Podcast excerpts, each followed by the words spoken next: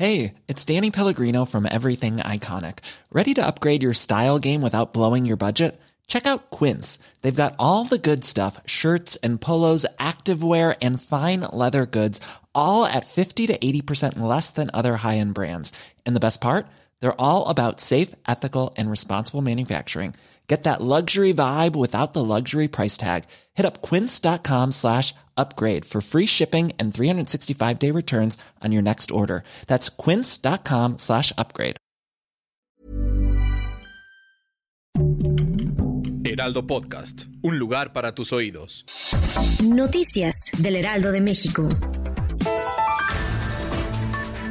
La madrugada de este jueves 14 de septiembre se reportó un movimiento telúrico con magnitud 4.4 con epicentro a 22 kilómetros de la ciudad de Huitzuco Guerrero, según el Servicio Sismológico Nacional. El movimiento fue perceptible en algunas zonas del estado de Guerrero y en Morelos.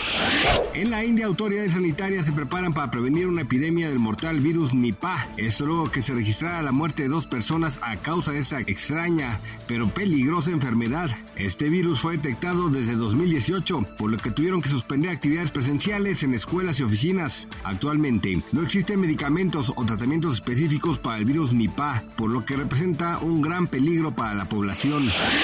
Este jueves 14 de septiembre el tipo de cambio en México se ubica en los 17.0678 pesos por dólar, a la compra 16.7252 y a la venta 17.4103. De acuerdo con el diario oficial de la Federación, el valor de la divisa estadounidense fue de 17.2553 y cerró la sesión apreciándose frente al billete verde.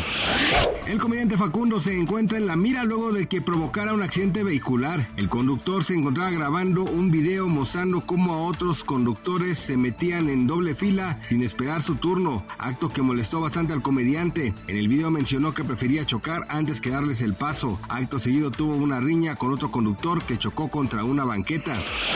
Gracias por escucharnos, les informó José Alberto García. Noticias del Heraldo de México.